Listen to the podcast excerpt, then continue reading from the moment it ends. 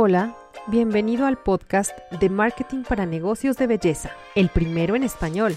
¿Eres un emprendedor o empresario del sector de la belleza y no sabes cómo emplear el marketing en tu negocio?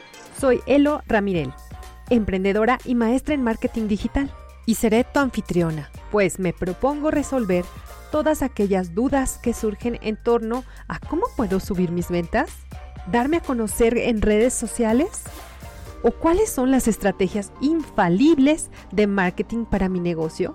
Yo sé que te estás preguntando eso. Aquí tendrás respuestas a todas estas preguntas con invitados especialistas en el tema y muchas historias de éxito que te inspiren a llevar tu negocio al siguiente nivel. Vamos a comenzar. Hoy iniciamos con una nueva serie que es Enamora a tus clientes. Sabemos que la atención a clientes en una empresa de belleza es fundamental y por ello te doy consejos prácticos para mejorar tu atención y dar un servicio excepcional. Bienvenido seas.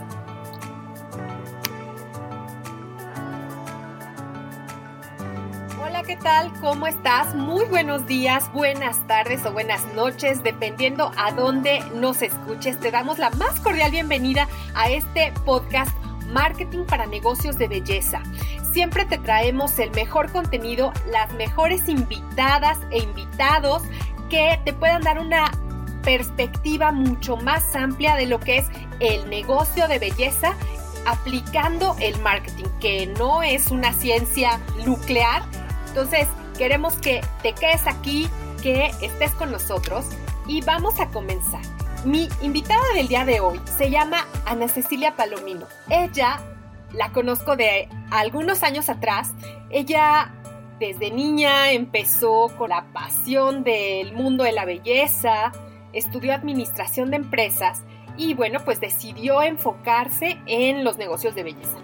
Actualmente tiene dos negocios, uno que es franquicia y uno creado con ideas propias ella cree firmemente en que los sueños sí se cumplen y nos va a decir cómo se cumplieron los suyos, trabajando y ayudándose de muchas otras herramientas que nos va a contar. Entonces, le doy la más cordial bienvenida a Ceci Palomino. ¿Cómo estás, Ceci? Buenos días. Hola, Elo, ¿qué tal? Buenos días. Muchas gracias por la invitación, gracias por la presentación muy bien, muy, muy contenta de estar aquí, de poder compartir contigo hoy en este día un poquito de mí, de mis conocimientos y de mi experiencia. Ay, no, hombre, yo soy la más feliz por estar aquí contigo porque, bueno, pues ya tiene algún tiempo que no hablamos, que no nos vemos, pero sin embargo, bueno, pues ahí está el cariño que, que, nos tenemos y sobre todo la admiración, Ceci. Entonces, cuéntame, Ceci, ¿cómo o en qué momento fue que te gustó esto del mundo de la belleza? Ah, muchas gracias, y lo sabes que es recíproco. Eh, pues mira, yo empecé en esto del gusto por el mundo de la belleza desde muy chica, o sea, recuerdo siempre desde niña eh, tener esa pasión, jugar a eso. Para mí eh, me, gustaban y me llamaban mucho la atención todos esos temas, quería conocer más, no solamente de, de lo que conocemos de belleza normal, ¿no? O sea, lo que es cabello o, o uñas o maquillaje, sino también pues personalmente, ¿no? O sea, me gustaba siempre estar eh, arreglada o de niña, siempre muy coqueta y ese tipo de cosas, ¿no? Entonces creo que es como una pasión que desarrollé desde muy pequeña. Me gustaba, eh, por ejemplo, yo en vez de jugar a las Barbies de alguna manera normal, pues era arreglarlas, pintarlas, cortarles el cabello, ¿no? Entonces, este, pues sí, creo que la verdad es que empezó desde muy temprana edad en mi vida pues no sé, es algo que jamás solté y hasta el día de hoy pues puedo decir que soy afortunada de poder desarrollarme en mi sueño. Eso, eso es realmente afortunado, el poder realizar tus sueños, porque muchas personas tienen sueños y tienen sueños muy grandes y de pronto ya no los hacen y se van por otro camino porque quizás es lo que te da dinero, es lo que te va a permitir mantenerte, qué sé yo, tantas cosas. Pero eso de que hacer tus sueños realidad, pues es muy importante. Ahora, tú estudiaste administración de empresas, y, pero dices que correcto. nunca soltaste todo lo que es la belleza. Entonces, ¿cómo lo compaginaste? Cuando estudiabas, ¿qué pensabas? ¿Cuál fue tu idea cuando iniciaste la universidad y posterior? Sí, pues la verdad es que yo nunca solté ese tema de la belleza desde, desde que entré a la universidad. Quise hacer como eh, por así llamarlo, dos carreras en simultáneo, bueno, la carrera profesional que pues tuviera una validez oficial, un título, ¿no? Que bueno, porque también creo que es importante desarrollar esa parte y además, bueno, en mi caso muy específico, eh, mis papás me dijeron, ok, está bien, te apoyamos en lo que tú quieras, pero necesitamos un título, ¿no? Yo creo que también ese puede ser un caso con el que muchas personas se identifiquen y por eso lo menciono porque está bien, o sea, yo creo que puedes hacer las dos cosas, no, no rendirse porque alguien te diga, bueno, tienes que tener una carrera o a lo mejor tú dices, yo ya soy otra cosa que no tiene nada que ver, ¿no? O sea, siempre se pueden las dos cosas. Yo cuando empecé la carrera, a los dos meses tuve la oportunidad de empezar mi primer curso, fue un curso en cosmetología que yo realizaba los sábados, entonces estudiaba y hacía mi carrera normal, eh, mi licenciatura de, pues, de lunes a viernes y los sábados hacía mi curso de cosmetología. Eh, tuvo una duración de un año y la verdad es que pues fue mi primer acercamiento real al mundo de la belleza y fue increíble, ¿no? Porque, bueno, pues ya también eh, lo empezaba a poner en práctica, pues con amigas, compañeras de, la escuela, familia, ¿no? Ya empezaba a hacer mis primeros faciales y masajes corporales, mascarillas, eh, de todo, ¿no? Dar clases de cuidado de la piel, todo eso, ¿no? Que fue, la verdad, pues mi primer acercamiento, ¿no? Y ya después, durante toda la carrera, tuve la oportunidad, eh, unos años más adelante, después de terminar el de cosmetología, de iniciar eh, un primer negocio con mi abuelo, que era venta de productos. Creo que actualmente ya no están en circulación, pero en ese tiempo se llamaba la marca Ideal. Eran productos naturales hechos a base de aloe vera, traídos y hechos realmente por un químico mexicano, que eran productos que hacía, bueno, que él empezó haciendo en su casa, 100% natural, después, bueno, creció, tuvo una fábrica y era un pequeño modelo de negocio donde tú ponías un pequeño local donde tú quisieras y tú vendías los productos y complementábamos con con asesoría de cuidado de la piel, eh, faciales, digo, corporales, todo eso. Entonces, pues también pude ahí aplicar mis conocimientos y empezar a ganar, pues, dinero, ¿no? Aparte de estudiar, que también es muy bueno. Y fue como, como, lo fui desarrollando. También trataba, eh, bueno, después ese proyecto más adelante terminó porque, bueno, por parte de la escuela me tuve que hacer un intercambio, ir a vivir fuera unos seis meses a Estados Unidos pero cuando fui a Estados Unidos tuve la oportunidad de tomar otros cursos. Todavía no estaba muy mucho en, auge lo de, lo de ahora que es en línea y todo eso, pero tuve la oportunidad de tomar un curso en, era una plataforma en línea de, por ejemplo, conocer todos los tipos de piel, conocer, bueno, en la belleza en el ámbito de la asesoría de imagen se llama colorimetría, ¿no? O sea, saber tú qué estación eres. Y bueno, fue algo básico, pero fue algo que también me sigue ayudando, ¿no? Entonces, durante toda la carrera seguí tratando de buscar, de leer mucho, de encontrar en internet, en diferentes lados que pudiera, pues, mucho material, ¿no? Para seguirme, para no perder como esa parte y seguir sobre todo aumentando mi conocimiento mucho en esa parte, ¿no? Entonces, bueno, pues durante toda la carrera así fue como yo fui empatando. ¡Wow! Como decimos en México, órale. Qué padre, qué padre Ceci, porque fíjate, tú traes en el ADN eso de los negocios, porque hablas de tu abuelito que eh, estaba en una fábrica que se llamaba Ideal y fíjate que esos productos, una persona ya mayor me pedía, oye, ¿no sabes dónde venden estos productos? Yo los consumía y no sé qué, pero ni idea, mira que, que el mundo es tan pequeño que, bueno, pues tú ya, tú los conocías más profundamente parece que eran muy buenos productos, ¿no? Entonces, bueno, pues... Sí, excelentes. Sí, claro, el, el, ADN de los negocios y los negocios de belleza ya te viene eh, de familia. Pero sin embargo, no necesitas eso de tener como negocios de familia o en la familia para poder iniciar tu, tu carrera, ¿no? En esto de la belleza tú lo compaginaste eh, junto con tu carrera de licenciatura, pero por ejemplo, ¿qué le dirías a las personas que, bueno, pues no se les dio la oportunidad de tener una carrera, sin embargo, están iniciando o tienen ya un negocio de belleza? Eh, que estudiaron pues carreras técnicas de belleza y demás, ¿cómo les dirías que, que es tan necesario o no la capacitación? Que muchas veces nos quedamos con que, bueno, yo ya estudié, ya hago lo que sé y hasta ahí me quedé. Eh, sí, no, no, no es necesario que tengas a lo mejor alguien que te apoye o algún familiar o algo así, porque bueno, o sea, lo de mi abuelo fue como algo que digamos, él, él tenía esa parte con, una, con un amigo de él que es como el que estaba haciendo, el que nos surtía los productos, por así decirlo, Pero bueno, la idea de ese negocio era únicamente distribuir los productos, ¿no? Sino que más bien yo llegué a eso es a lo que voy, ¿no? O sea, con el conocimiento que yo tenía y, pero sobre todo con las ganas de ponerlo en práctica, a decir, bueno, y qué tal si me das la oportunidad, aparte de que aquí vendas los productos, que yo pueda aplicarlos, que yo pueda a lo mejor dar clases de estos productos y yo pueda eh, enseñar lo poco que sé y dar servicios de, de, faciales y todo esto, ¿no? Entonces, lo que yo les podría dar de consejo a la gente que tiene ese sueño o que a lo mejor lleva poco o mucha carrera en esto, es primero el decidirte, porque yo creo que muchas veces eso es lo que falla, lo que pasa, ¿no? Que tienes el sueño, tienes las ganas, pero lo vas dejando atrás porque siempre en la vida a lo mejor existen otras cosas, ¿no? O sea, es como, no primero, pero hasta que acabe la carrera, o no, mejor primero me caso y luego lo hago, o primero mis hijos, o entonces,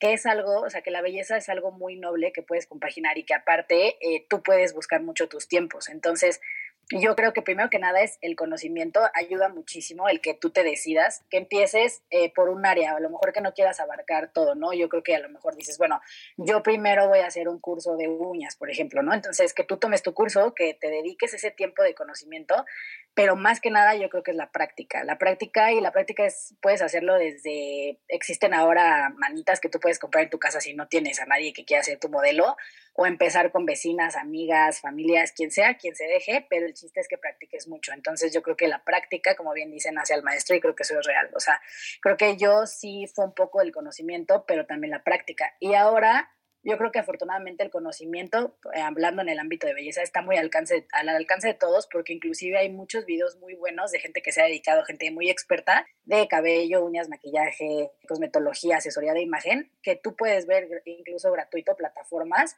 puedes tener ese conocimiento y después irlo practicando, ¿no? Entonces yo creo que, es eso, el, o sea, primero que te decidas el tener el conocimiento, pero más que nada que pongas mucho empeño en la práctica.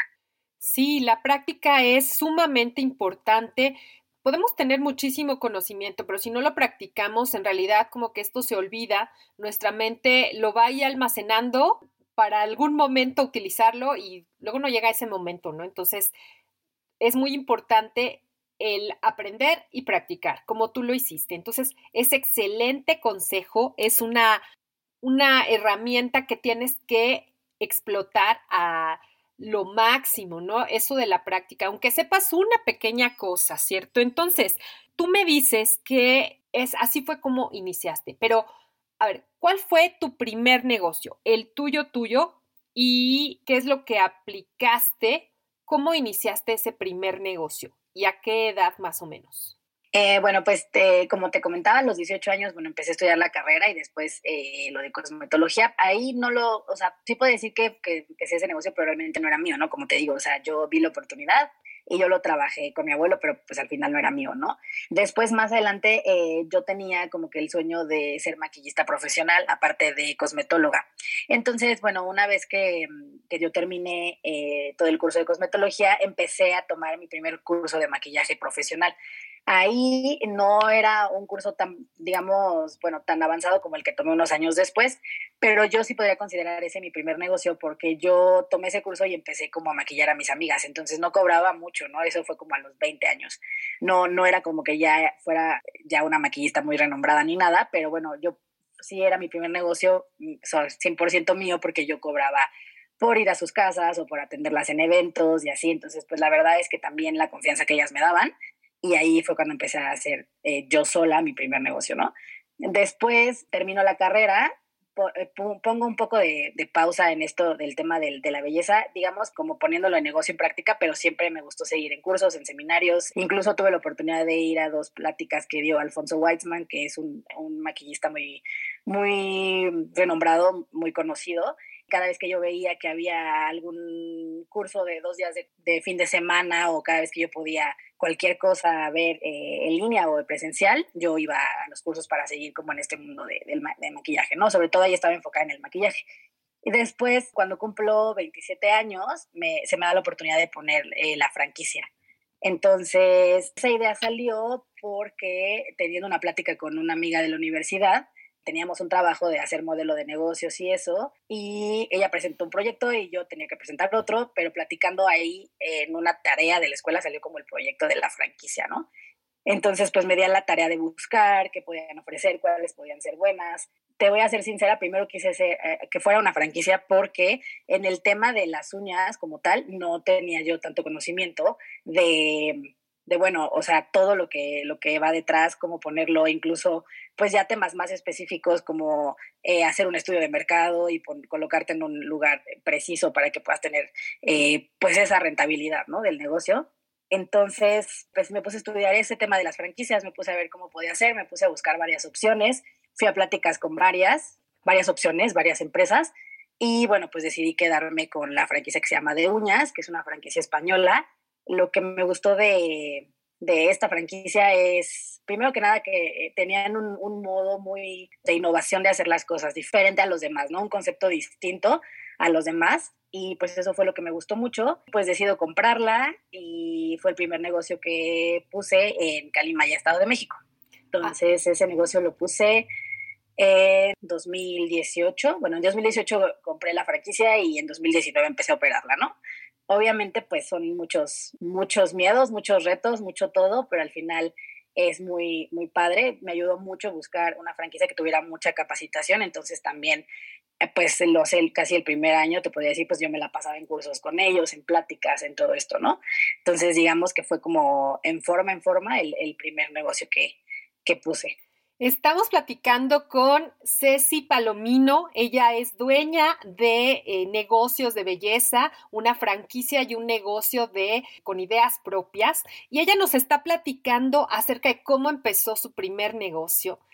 Y desde luego, Ceci, hay que capacitarse y por lo que veo tú eres la chica capacitación, siempre has estado como muy al pendiente de lo nuevo, de lo que hay para poderte capacitar y para poder dar lo mejor en ese negocio. Es muy importante entonces. Pero cuéntame algo, ya me dijiste por qué una franquicia, porque a lo mejor no sabías cómo hacer las cosas, pero tenías la intención de empezar tu nuevo negocio. Cuéntame cómo te fue y si tuviste algún error o fracaso. Que, me cuentes cómo es que lo superaste. Sí, claro. Bueno, mira, eh, las franquicias, y yo creo que no nada más las franquicias, como todo en la vida, tiene siempre pues dos caras de la moneda, ¿no? Eh, la franquicia yo creo que fue una gran decisión en mi vida para yo llegar ahí, bueno, pues también tuve que, trabajar de otra cosa en una oficina y pues hacer un plan de ahorro, ¿no? Es otra cosa que a mí me gustaría darle de consejo a la gente, que yo creo que los sueños son muy posibles, pero si tú haces, los ves como un plan, ¿no? Que vayas diciendo, bueno, para mí mi plan es este, mi sueño es la meta, entonces, ¿cómo voy a, lograr ese plan, no? Entonces, pues yo, pues trabajé en otras cosas, ahorrar, guardar dinero y con la, aparte, pues con la ayuda de un, de un crédito bancario, pude ponerlo, ¿no? Entonces, bueno, Ahí eh, las franquicias son excelentes, tú tienes que fijarte mucho, obviamente no puedo hablar por, por, todas, yo voy a hablar por la experiencia que tuve de la mía, creo que fue muy buena, ellos en, en general te, te, dan todo, todo el conocimiento, toda, todo lo que ellos ya, ya traen, ellos son una franquicia que ya tenían 10 años de experiencia en el mundo, ellas, ellas empezaron en España, entonces, la verdad es que te, te ofrecen productos, te ofrecen capacitarte de, manera real, es decir, te, te, invitan a un centro para que tú veas la operación y cómo es, estás en, en, constante comunicación con ellas, te dan muchas herramientas. Entonces, creo que eso para mí fue muy bueno.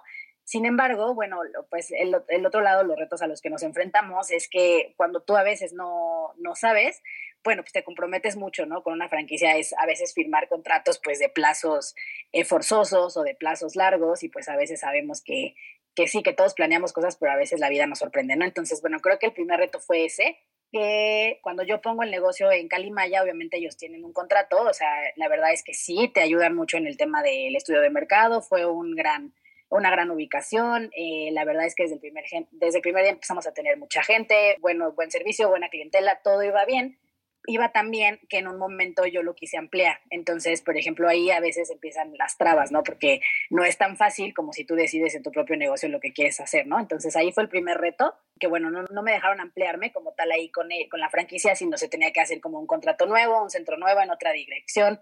Obviamente, pues implica un gasto de inversión nuevamente.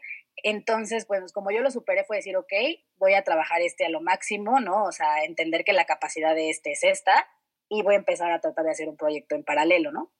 Que fue cuando decido meterme al segundo curso de, de maquillaje profesional y entonces con las mismas clientas que yo tenía ahí, pues empecé a ofrecerle servicios, pero tal vez a domicilio, eh, de maquillaje, de peinado, en eventos sociales y la verdad es que pues también empecé a crecer mucho y me empezó a ir muy bien. Entonces, a lo que voy es que de un reto que a lo mejor era, en vez de decir, no, pues ya no me dejaron ampliarme, ya mejor me quedo aquí, pues ni modo, o, pues no sé, a lo mejor frustrarte o algo, mejor buscar la manera de hacer algo más con lo que ya tienes o con el sí que ya tienes, ¿no?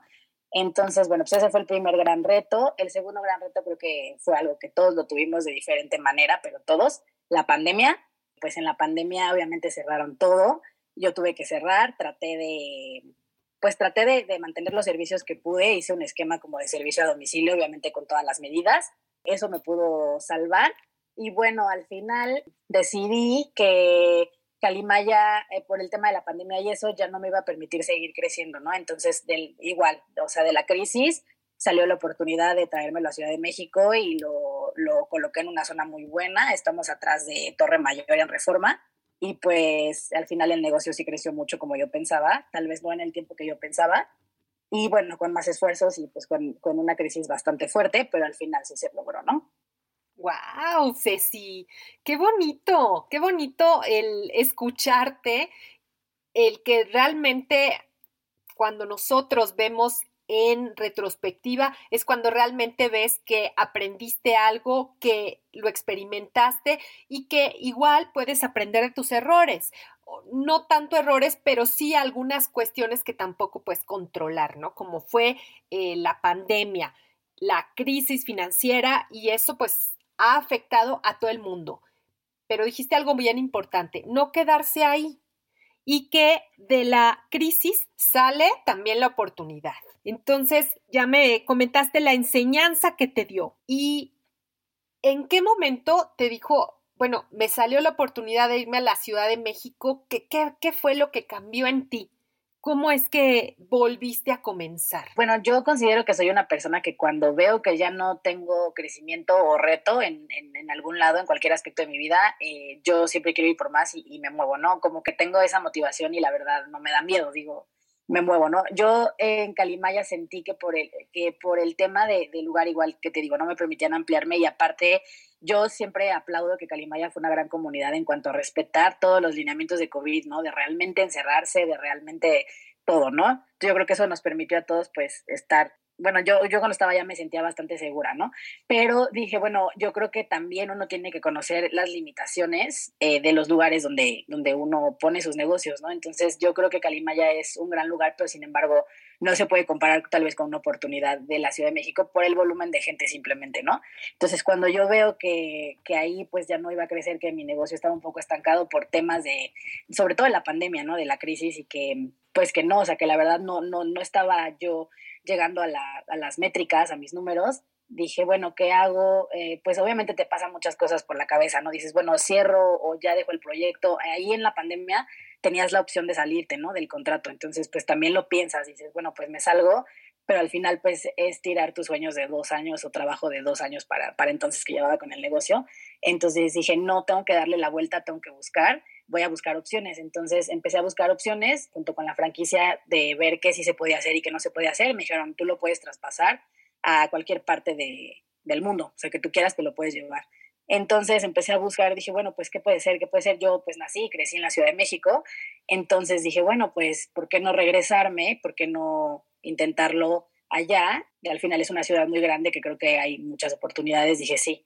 Me puse a buscar local, o sea, primero me vine yo, el, el, negocio se puso en pausa unos dos meses, que igual todo estaba en pausa, entonces pues casi no fue muy notorio. Cuando me vengo para acá empiezo a buscar locales y la verdad es que muy pronto se dio la oportunidad de encontrar uno a muy buen precio en muy buena zona por el tema de que todo el mundo estaba tratando de hacer la economía fluir, ¿no?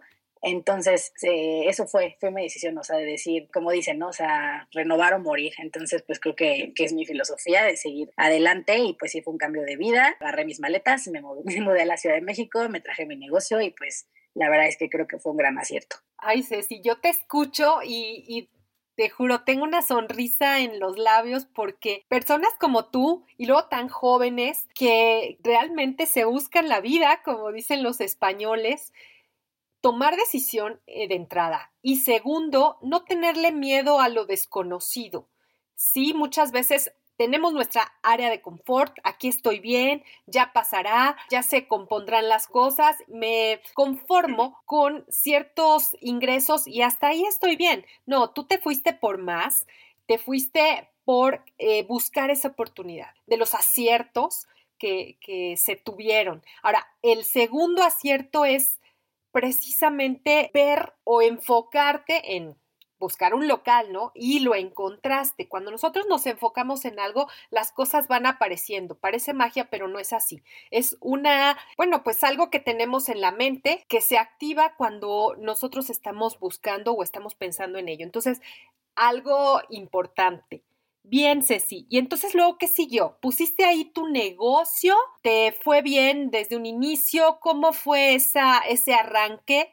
Y después, ¿qué siguió? El, el otro negocio, ¿cómo fue que lo, lo abriste? Sí, pues eso que, que dices creo que es súper importante, el no tener miedo al cambio y a lo desconocido. Creo que eh, todos a veces preferimos estar dentro de nuestra zona de confort, pero creo que sí es muy cierto eso que, o sea, lo bueno siempre está fuera de la cajita, ¿no? O sea, siempre está del otro lado del miedo. Entonces yo sí podría invitar a todos a que pierdan ese miedo a lo que sea. O sea, de verdad es que vas a encontrar, vas a encontrar algo muy satisfactorio, ¿no? Para tu vida. Pero bueno, al mismo tiempo que me traigo ese negocio a Ciudad de México, la franquicia, platicando con uno de mis amigos, él es chef y él puso un restaurante en una plaza, en una plaza chiquita que a lo mejor la zona era muy distinta, ¿no? no era, a lo mejor no era reforma, no era franquicia. Y entonces él me dijo, oye, aquí están rentando un local, es una plaza que en Ciudad de México se usa mucho, que son como, como edificios de departamentos y abajo tienen estas como placitas con todos los servicios más, más comunes, ¿no? Eh, farmacia, está el restaurante de él, está un 7-Eleven, hay una pequeña, como, como un pequeño restaurante de antojitos mexicanos. Entonces vemos el local y para entonces, bueno, yo sí tenía guardados unos ahorros, pero pues la verdad ya muy pocos después de la crisis financiera y todo. Entonces eh, dije, bueno, este, este local está vacío, ¿por qué no lo tomas? Mira, esa es la oportunidad, ven, platica con las personas de, bueno, los arrendatarios y que te digan, ¿no? Entonces, bueno, durante el tiempo de pandemia que, tuve un tiempo para hacer pausa, yo solita empecé a, a crear pues mis, mis bocetos de cómo sería un lugar que fuera propio, ¿no? Porque la franquicia, ellos ya tienen su, su idea de, pues, de imagen y de muchas cosas, ¿no? Entonces, pues ya, lo, o sea, lo fui, lo fui creando, lo fui haciendo, haciendo, desarrollando mis ideas. Yo decía, bueno, si un día tengo el mío, eh, digamos, con ideas propias, sería de esta y de esta manera. Entonces, eh, como que cuando llego y veo local, digo, bueno, creo que sí se puede aquí. Se fue haciendo, ese es un negocio que yo tengo este, con mi esposo, la verdad, ahí no me puedo yo colgar el mérito sola, lo hicimos los dos, lo trabajamos los dos. Y pues bueno, juntando esfuerzos pudimos hacerlo y entonces eh, nos aventamos a hacerlo más grande. Es un negocio que sí tiene la parte de, bueno, manicure, pedicure, eh, depilaciones, todo eso parte que tiene la otra franquicia, pero ahora decidimos unirle la parte de cabello. Entonces metimos, digamos que este es como una estética completa, ¿no? Eh, tiene todos los servicios de cabello, todos los tratamientos de cabello, colorimetría y en la parte de arriba tiene como un pequeño tapanco, entonces esa parte decidimos como subarrendarla para una chica que hace tratamientos cosméticos, ¿no? De faciales, corporales, pero ya con aparatología es como una cosa más específica. Obviamente, pues ella está certificada y todo, entonces, pues al, subarrendar, pues es un ingreso que tú tienes también extra, sí. Que es otra idea, ¿no? Por ejemplo, que quiero compartir, que a lo mejor no, no, no en un punto tienes que saber hacer todo, sino ver o hacer equipo también con personas que puedan aportar y que entonces juntos puedan ganar, ¿no? Este es un negocio con temática que no, no tiene nada que ver con el otro, el otro es como amarillo, digo, después los invito a mis redes sociales para que puedan ver las fotos, pero el otro es eh, amarillo con blanco, eh, tiene también una imagen muy bonita, pero este, por ejemplo, es todo, todo rosa, ¿no? O sea, lo hicimos como muy, todo en colores rosas, con un árbol, eh, no sé si ubican estos árboles de, de, Japón que se llaman cherry blossoms, que son rositas, y bueno, pues la verdad es que también, gracias a Dios, ha sido un éxito, y pues al principio sí fue mucho miedo porque estaba arrancando los dos casi al mismo tiempo, entonces pues estar en los dos.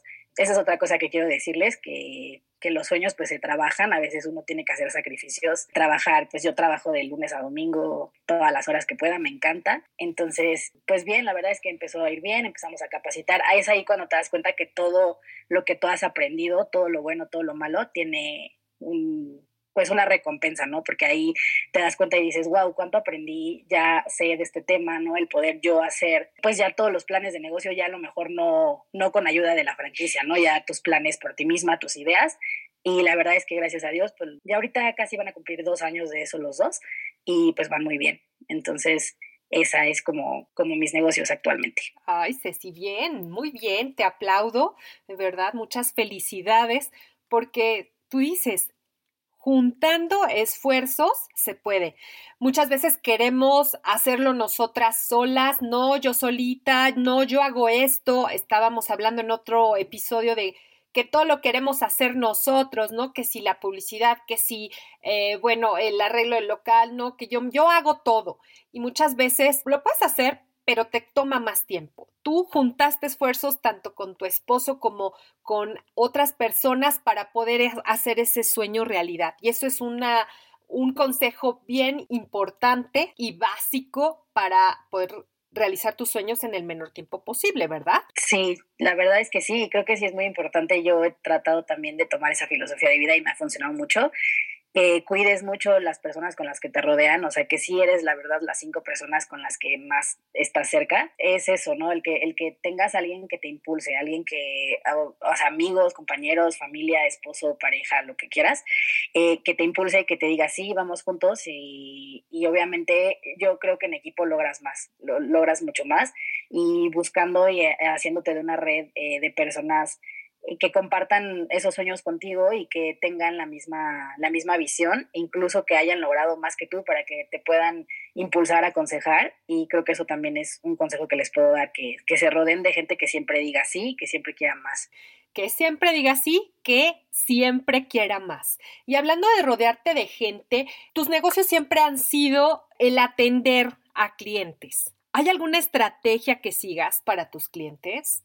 Eh, sí, mira, yo me enfoqué mucho en eso justo que dices. Creo que para mí eh, sí es muy importante que los negocios, por ejemplo, a veces ponemos mucha atención en que esté muy bonito, ¿no? Y eso sí, claro que es importante, ¿no? Por ejemplo, que tengas eh, muy buena calidad de productos también, ¿no? Que tus empleados estén contentos porque al final eso se refleja, ¿no? Entonces, para mí el servicio al cliente primero empieza en cómo tú o la red de, o el equipo de trabajo que vas a construir, cómo tú vas a construir una, en un, en un negocio como este, es 100% eh, servicio al cliente, ¿no? Entonces, eh, tu primera cara al cliente, por más que tú, o sea, estés detrás de eso, pues son las chicas, ¿no? Chicas o chicos que atienden, eh, que hacen los servicios de belleza. Entonces, primero que nada, creo que tienes que tener o formar una red muy importante con ellos, una una estructura muy sólida, tener pláticas con ellos y crear el equipo que tú quieres, ¿no? A través de pues mucha motivación, eh, mucha capacitación, eh, incentivarlos, que tú los veas como tu mano derecha, no como, no como nada más, sino como tu mano derecha y que la verdad son, son el motor de tu éxito, ¿no? Porque pues en medida que ellos estén contentos y hagan bien los servicios, lo reflejan y entonces desde que tú entras al lugar, pues ellos atienden con una sonrisa, atienden pues de, o sea, con muchas ganas al cliente, con, con ganas de, de que el cliente se vaya completamente satisfecho, ¿no? Entonces, primero que nada, eso Segundo, trato siempre de lo que te digo, ¿no? Del sí. O sea, para que para mis clientes no exista un no. Sí, a veces suena mucho cliché de el cliente siempre tiene la razón, pero creo que si tú te apegas a esa visión es, es bastante, o sea, sí, sí te puede garantizar el éxito, ¿no? De que tú digas, el cliente, ¿cómo hago que se vaya contento? ¿Cómo hago que él sienta que es importante, que es muy valorado para mí? Y siempre buscar un sí, yo trato siempre de buscarle soluciones, ¿no? O sea, a ver, ¿cómo podemos llegar al sí? ¿Qué te gustaría? ¿Cómo lo podemos cambiar? Ok, no, no te gustó esto, no te preocupes, ¿cómo lo mejoramos? Eh, dame la oportunidad, a lo mejor vienes mañana, lo cambiamos. Eh, obviamente siempre con una sonrisa y creo que, que más que nada es el que tú entiendas que ellos son lo más importante, ¿no? Entonces cuando tú en tu vida ves que algo es tan importante, pues lo cuidas mucho, ¿no? Y le das la importancia y, y lo atiendes como tal. Entonces, sí creo que el servicio al cliente es algo básico, porque puedes tener todo lo demás, pero si no tienes esas ganas, pues no. Y siempre les estés ofreciendo cosas nuevas, cosas diferentes, que, que aunque sea tu misma clienta que ya lleva yendo contigo tres años, dos años o muchos años, eh, siempre la sigas recibiendo de una manera pues especial, ¿no? O sea, no como de, ah, es la misma de siempre, ya no con ella no importa, no. O sea, siempre con todos, aunque lleven cinco años, ¿cómo estás? ¿No? Por ejemplo, lo que a mí me gustaba mucho es hacerlos sentir especiales, ¿no? O sea, que llegaran y de, verdad dedicarles el tiempo para, pues, si te están platicando algo, poner atención a, mira, a ella le gusta este color en las uñas o le gusta este tinte de cabello, ¿no? Eh, o cuando viene, yo sé que le gusta que le ofrezca un café o le gusta que le ofrezca un té o un cappuccino o algo.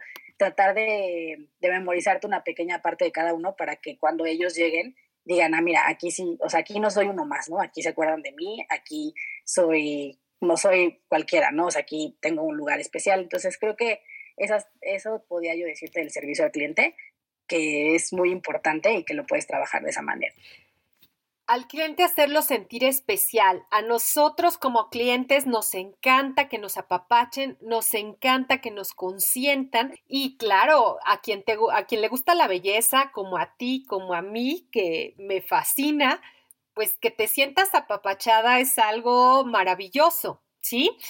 Pero seguramente has tenido anécdotas con clientes muy difíciles. Cuéntame una, la más significativa para ti y cómo la resolviste. Pues mira, creo que como la, la, más difícil que tuve, bueno, es que han sido varias, pero ahorita sí la que se me viene más, más de más impacto, por así decirlo, es em, una clienta que era su boda. Ella, bueno, pues obviamente había hecho varias, varias pruebas anteriormente de, de peinado, ¿no? Y bueno, había quedado muy contenta. Eh, el peinado era con, con, un chico y el maquillaje era con otra chica, entonces, bueno, ella estaba muy contenta de, de su maquillaje, su peinado el día de la prueba todo muy bien, ya estaba el mero día, todo listo, todo preparado para atenderla. Pero bueno, también tenemos que entender que pues las personas que trabajamos en esto, el mundo de la belleza, pues también primero que nada somos humanos, ¿no? Entonces todo, todo puede suceder, ¿no? Entonces ese día el chico de peinado se enferma, no puede ir, no puede realizar el peinado, pues obviamente eh, se tuvo que ver la manera de que se lo hiciera alguien más, pues de momento la chica estaba obviamente molesta y con toda la razón de decir, bueno, ¿cómo puede ser, no? O sea, que después de dos pruebas que yo hice, pagué, que quedé muy conforme, pues no vino, ¿no? Y obviamente pues está la desconfianza de parte del cliente de decir si será verdad, no será verdad, qué estará pasando, ¿no? Entonces, bueno, ahí la verdad es que como equipo lo resolvimos, eh, o sea, otras otras dos chavas peinan la verdad bastante bien, no era el peinador que ella pues había agendado, pero bueno, lo, lograron hacer. La peinaron, obviamente fue muy difícil porque era pues el día de su evento, el especial, su boda, y pues fue una mañana bastante caótica para ella. Obviamente todo el mundo empezamos a entrar en, nervios, en estrés, la chica de maquillaje también se empezó a estresar, las cosas no estaban saliendo, ella, la cliente estaba muy estresada, entonces todo estaba yendo mal pero bueno, al final, o sea, la lección que me llevé de esto es que fue como de, a ver, no, vamos a calmarnos, vamos a tomarnos todas un té, eso es lo que, lo que tenemos, vamos a hacerlo mejor con lo que tenemos, ya la cliente está aquí, no es algo que sale completamente de tus manos, eso creo, ¿no? O sea, que tienes que aprender a resolver con lo que tienes en ese momento, pero creo que al final la clienta se fue, ese día no se fue tan tranquila, o sea, voy a ser sincera, ese día sí se fue de todas maneras molesta, pero unos días después nos mandó un mensaje que agradecía mucho cómo habíamos manejado la, las situaciones, ¿no? Cómo, cómo la habíamos hecho sentir y que habíamos tenido esa atención con ella de ponernos en sus zapatos, de te entendemos lo que estás pasando ese día de tu boda y fue un error de nosotros, ¿no? Entonces creo que, que primero que nada cuando cualquier situación difícil que se tenga con un cliente, primero, o sea, los pasos que yo podría darles de consejo es primero aceptar, ¿no? O sea, no negarle al cliente que ya estás teniendo una situación, o sea, como decirle, no, no, pero todo está bien, o sea, pero no va a pasar nada, o sea, tal vez sí ser honesto y decir, mira, está sucediendo esto, pero lo puedo resolver de esta manera, ¿no? Porque creo que a todos nos gusta esa honestidad. Segundo, creo que no tratar de lo, o sea, en la manera de lo posible de no entrar en shock y decir, bueno, ¿qué tengo, no? ¿Cómo lo puedo hacer? ¿Cómo lo puedo arreglar? ¿Cómo puedo con esto que tengo ahorita, porque no va a cambiar, salió de control, cómo manejarlo, ¿no? Y tercero, después de mantener una comunicación con el cliente para saber si tú lo resolviste de una buena manera o no, para seguir recibiendo sus comentarios y que él sienta que no solamente para ti fue, ah, bueno, pues ya pasamos este bache aquí, fue y ya no me importa, ¿no? Sino que él siga sintiendo que para ti esa falla que tuviste es, o sea, importa, ¿no? Que él no es un cliente más y que le vas a dar un seguimiento, ¿no? Entonces creo que es como se puede resolver de la mejor manera un momento de crisis así, ¿no? Por supuesto, por supuesto, nos dices, hay que aceptar la situación y hay que ver después con lo que tienes, qué puedes hacer y comunicarlo con el cliente. Ante todo, la, honestidad, ese valor que muchas veces nos hace falta o quizás no lo reflejamos, pero es muy importante para un cliente. El cliente lo percibe, percibe tu honestidad o deshonestidad. Entonces, algo súper, súper importante. Muchas gracias, Ceci. Y tú hablaste de tu equipo y hablaste de los clientes. Para ti, ¿qué tiene más importancia? ¿El cliente o el empleado? Bueno, creo que es eh, para mí de diferente manera. No, no podría decirte eh, que tiene más peso una que otra. Yo creo que de diferente manera, porque, por ejemplo, eh, siento que es un poco como el cuento este, ¿no? Que dicen que va primero el huevo o la gallina, ¿no? Este, siento que una cosa va como de la mano de la otra. Si tú no le das la importancia a tus empleados, pues realmente es que no, va a ser muy, bueno, muy poco probable que tú tengas buenos clientes, ¿no? O sea, va a ir bajando, porque a, medida de que tus empleados no, no estén contentos, pues no van a dar un buen servicio, entonces tampoco vas a tener eh, clientes que vayan, que quieran estar contigo, que sean fieles, eh, entonces tampoco vas a tener como buenos clientes, ¿no? Creo que aquí lo importante sería más bien darles como la justa importancia a cada quien porque creo que son parte de un círculo esencial, o sea, no, que no puede existir como uno sin el otro, ¿no? O sea, en, en, un negocio como el que, el que estamos hablando, ¿no? Porque tú dices, bueno, o sea, si le doy más importancia a los clientes, por ejemplo, pues a lo mejor descuido a mis empleados, se me empiezan a ir, entonces yo con qué voy a dar el servicio a los clientes, ¿no? Y si yo le doy la atención más a los clientes sobre los empleados, ejemplo, decir, no, pues no, no importa, te quedas más horas, o a lo mejor empezar un cierto tipo de malas prácticas con los empleados por darle la atención a los clientes, eh, pues igualmente ellos van a irse a otro lado y eso no, no, es lo que tú quieres, ¿no? Entonces creo que aquí es más bien buscar una, un equilibrio, una buena ecuación donde todas las partes puedan, puedan estar y que tengan un buen resultado, ¿no? Decir, bueno, mis empleados los voy a tener, los voy a atender, les voy a dar su atención de esta manera, ellos tienen este interés y los clientes tienen este interés y les tengo que dar, ¿no? Y tratar de que lleguen a un equilibrio, ¿no? Eh, un ejemplo que podría poner, por ejemplo, sería si a lo mejor un empleado, un, perdón, un cliente trata mal a un empleado, ¿no? Ahí, por ejemplo, ¿a quién le darías más peso? Eh, yo creo que obviamente todos hemos tenido situaciones difíciles con clientes, que pues a veces no son las mejores formas, ¿no? Pero yo creo que ahí no es que le des la prioridad al cliente, pero por ejemplo sí tendrías que entender que si tú tienes un equipo sólido, tratas de tú demostrar quién eres en el lugar en el que estás y obviamente no vas a, vas a regresar a esa agresión, ¿no? Entonces, a lo mejor no es que le des la atención al cliente, pero simplemente eh, tú dices, bueno, yo como empleado estoy capacitado de esta manera, sé que tengo este respaldo, sé que estoy en un lugar de esta manera, con estos valores, y bueno, yo no voy a regresar la agresión, ¿no? O sea, que quede de parte del cliente, y bueno, que a lo mejor al cliente le haga sentir como que, ok, estás enojado, te entendemos, no pasa nada, pero pues que tu empleado sepa que al final tiene tu respaldo, ¿no? Y de cliente igual, que los clientes sepan que tienen todo el respaldo, que si no le están contentos con una situación, con alguna actitud, con el servicio per se, pues que van a tener obviamente todo el respaldo, ¿no? De, del negocio. Desde luego es una balanza que se tiene que mantener en equilibrio. Tú dices buscar los intereses de cada, de cada parte, tanto de los empleados como de los clientes, para tener ese equilibrio. Y muchas veces no es tan sencillo, pero bueno, la experiencia te lo está dando, ¿no? Para ti, hablando de clientes, ¿cuáles son como que los tres tips básicos para tener clientes fieles por toda la vida. Tú dices, he tenido clientes de cinco años y que me siguen y tal y tal. ¿Cuáles son esos tres tips para poderlos mantener?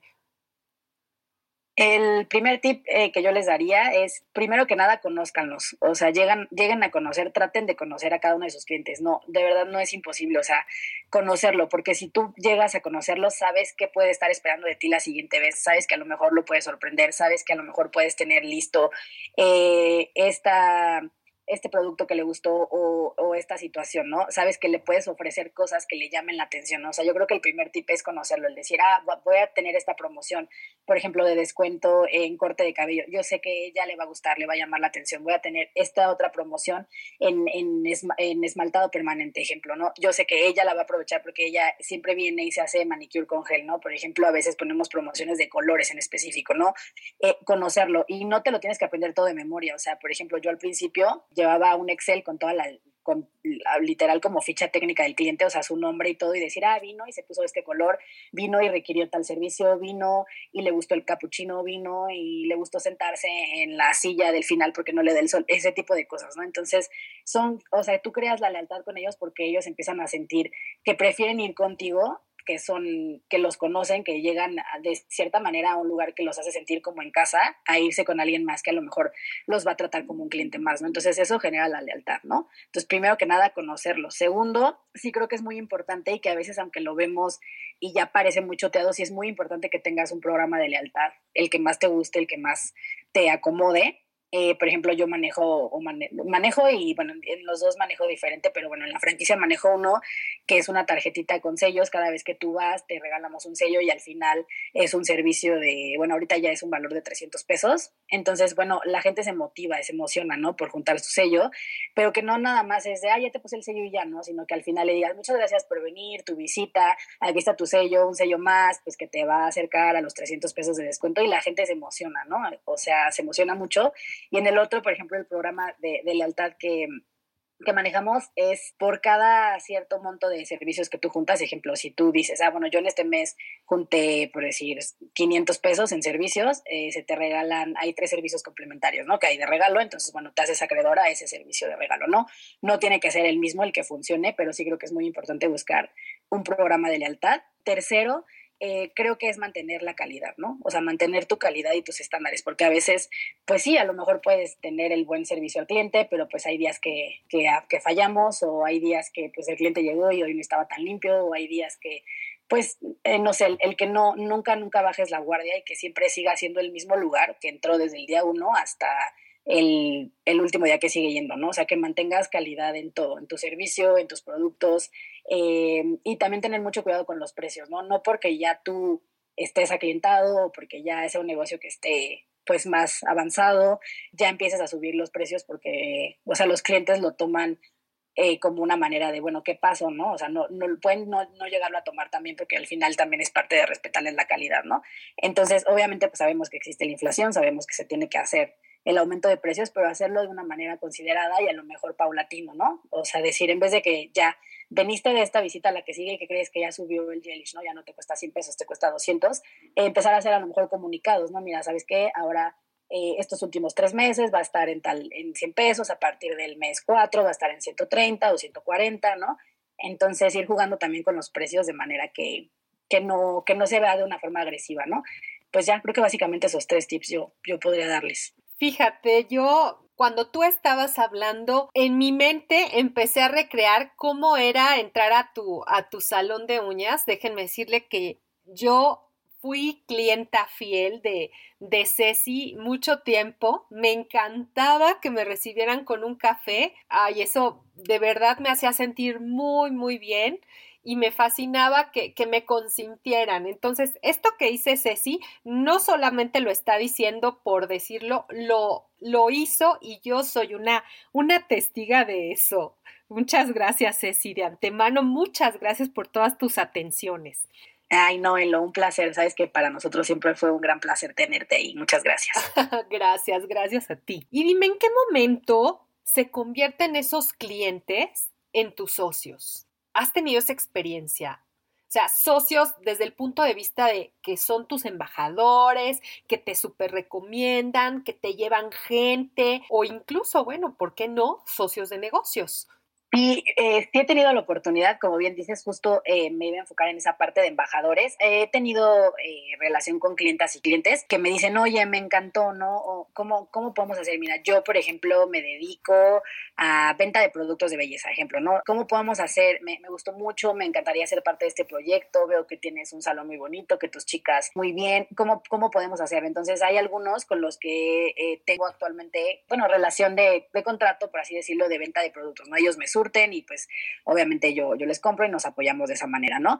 También hay, hay personas que, por ejemplo, me han dicho, oye, ¿sabes qué? Yo me dedico a redes sociales, yo, yo mira, yo te posteo, yo esto, yo hago como, como bien dices, ¿no? Volverte un poco embajador de, de la marca y la verdad es que también muy padre porque bueno, ahí hacemos intercambio de pues de servicios y de cosas, no sé, ellos vienen, obviamente yo les doy el servicio, ellos tienen ya una marca que ellos desarrollaron, bueno, que, que estuvieron trabajando mucho en este tema de redes sociales, de followers y demás, entonces, bueno, ellos te, te etiquetan, pero me gusta esa relación con los clientes porque creo que es algo más real, es algo más personal porque está pasando, o sea, en realidad son clientes que están ahí y que les gusta el servicio y que entonces lo están diciendo, ¿no? Esa yo creo que ha sido las dos formas en las que he tenido como, digamos, eh, que, he vuelto a mis clientes socios, que he tenido relaciones como comerciales y creo que han funcionado bastante bien. Es un negocio también muy, muy noble que, en que conoces, si tú quieres, y tú, tú conoces a tu cliente, puedes conocer muchas personas que pueden aportarte, ¿no? Por ejemplo, igual otra chica que ella es diseñadora, diseñadora gráfica, ella, por ejemplo, me dijo, oye, me dejas hacerte el nombre, el logo, me dejas ver cómo lo hacemos, le mejoramos esto y todo. Entonces ella me hizo un proyecto muy padre y también lo estamos trabajando con ella para próximamente meter nuevos eh, contenidos de redes sociales y bueno, ella me hizo mucha papelería de tarjetas, de, eh, encuestas, cosas así. Entonces, bueno, es muy bueno porque al final ellos son expertos en sus temas y tienen un panorama distinto que volvemos un poco al tema anterior, ¿no? O sea, si tú te rodeas de gente que tiene una gran capacidad y que es experta en cosas diferentes que tú, pues puedes lograr mucho. Excelente. Dijiste algo que es básico el juntar esos esfuerzos y apoyarte en expertos, que no podemos hacer todo nosotros, que igual sí, pero hay que apoyarse en expertos y sobre todo si son tus clientes, bueno, pues te van a súper recomendar, desde luego. Ahora, sí.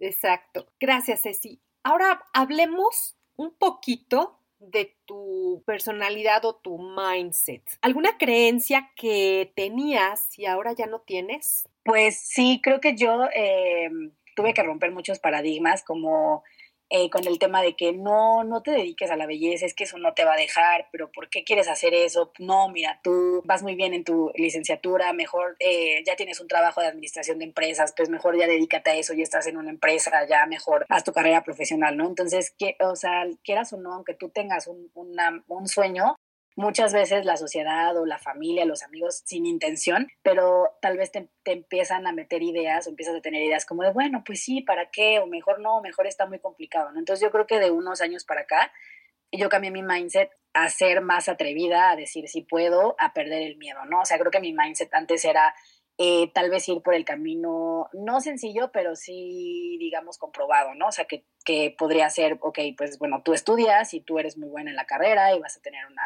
buena oportunidad en una empresa, entras a una empresa, tú te desarrollas ahí, pues al final siempre vas a tener un ingreso seguro y pues vas a tener un crecimiento y después pues te, jubilas y termina, ¿no? Y ya si tú quieres hacer algunas cosas aparte, pues tómalas pero como hobby, ¿no? Era lo que, lo que yo primero tenía ese mindset y después dije, no, porque yo no era feliz, ¿no? Estando en las empresas, en las oficinas como soy ahora, estando en mis negocios y eso, por mi, por, la, por mi personalidad, ¿no? Cada quien eh, es libre de, de, de dedicarse a lo que quiera, pero sí cuando tú tienes un sueño, la verdad es que sí creo que se cumple esto de que te dicen, o sea, busca tu sueño, trabaja por él y no vas a, no vas a trabajar un día de tu vida y la verdad es que sí, ¿no? Entonces yo cambié ese mindset a decir, bueno, y si lo hago distinto y si sí se puede y si pongo un negocio, yo decía, bueno, al final yo creo que lo de las empresas y eso, pues puedo regresar y si no funciona puedo dedicarme a otra cosa, ¿no? Entonces perder el miedo y lo que te digo, ¿no? O sea, dejar el no, que creo que es difícil, yo también fue un cambio que tuve que hacer en mi mindset porque a lo mejor antes era, eh, no, mejor no, o no, está muy difícil, o no, es que pues, meterte en un crédito bancario, ¿para qué? ¿No? O sea, mejor no.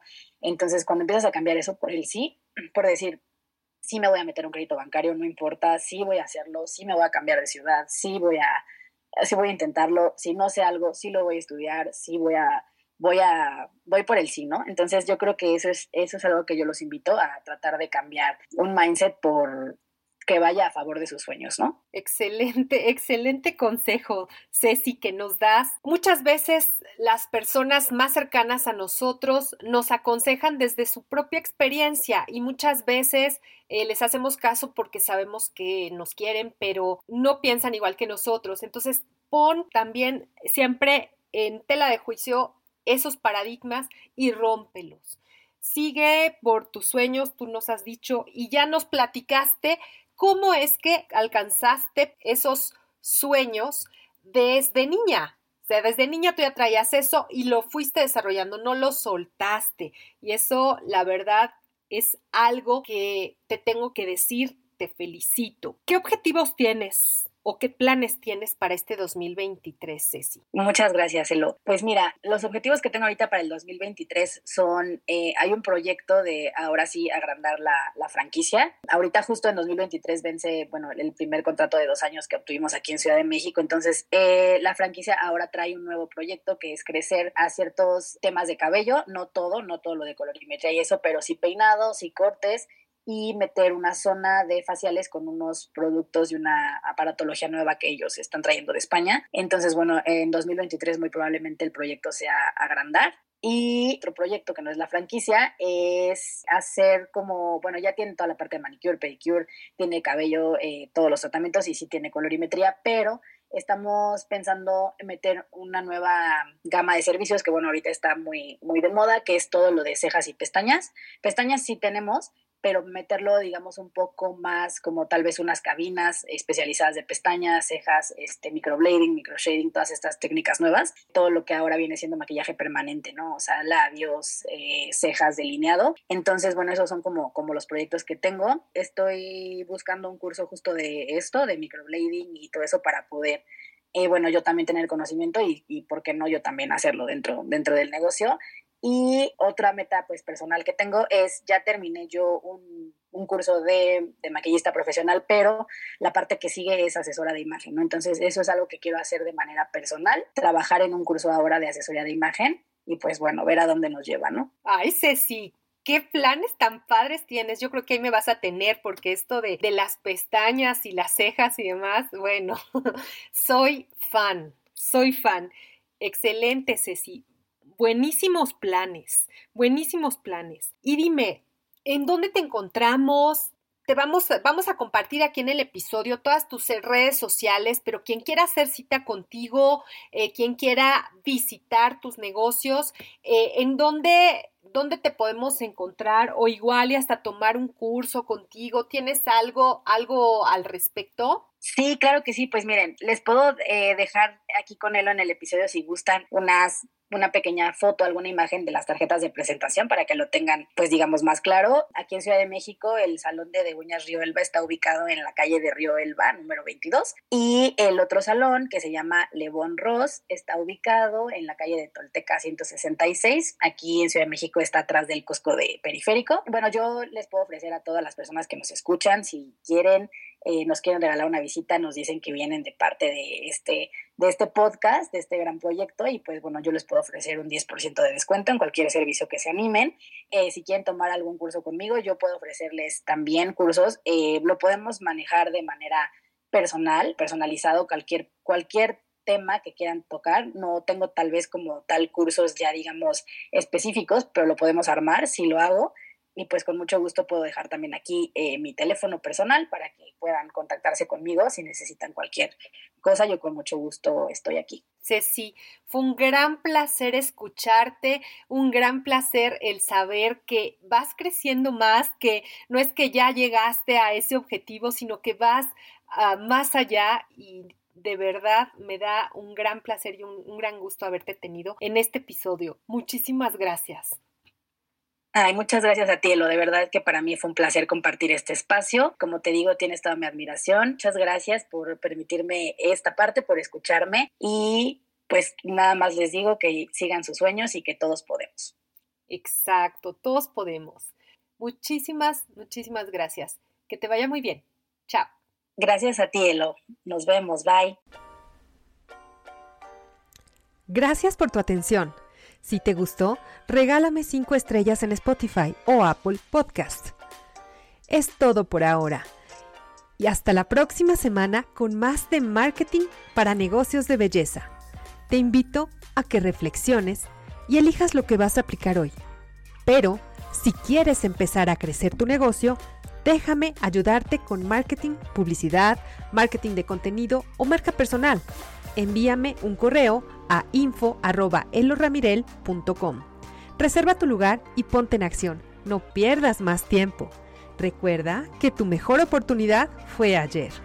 Tu segunda oportunidad es hoy. ¡Chao!